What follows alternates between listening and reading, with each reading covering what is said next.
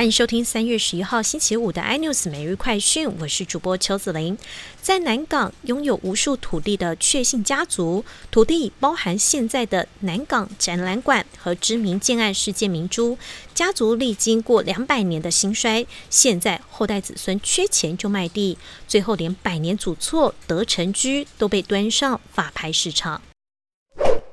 台股今天开低震荡，中场下跌一百六十八点，收在一万七千四百三十三点，失守年线，成交量呢只有两千六百二十七亿元。另外，股王系利 KY 决议要把股票一拆为四，到时将让出股王宝座。今天股价回档超过百分之四，股价来到三千四百一十五元。俄军传出轰炸乌克兰城市卢斯科，当地一座机场及负责维修战机引擎的工厂遭到袭击，而这座城市距离波兰边界只有短短八十公里。英国首相强森也发出警告，如果俄罗斯军队迟迟没有达到预期的进展，他担心野蛮的俄罗斯政权会使用国际禁用的武器来攻击乌克兰。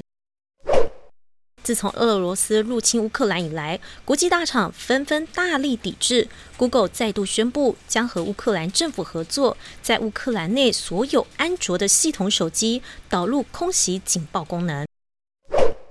特斯拉执行长马斯克和歌手女友继二零二零年将儿子取名为 X 之后，现在要透过代理孕母迎来第二胎。新诞生的小女儿 Y 也被取了一个标新立异的名字。更多新闻内容，请锁定有线电视四八八十八 MOD 五零四三立财经台 iNews，或上 YouTube 搜寻三立 iNews。感谢台湾最大 Podcast 公司声浪技术支持。您也可以在 Google、Apple、Spotify、KK Bus 收听最新 iNews 每日快讯。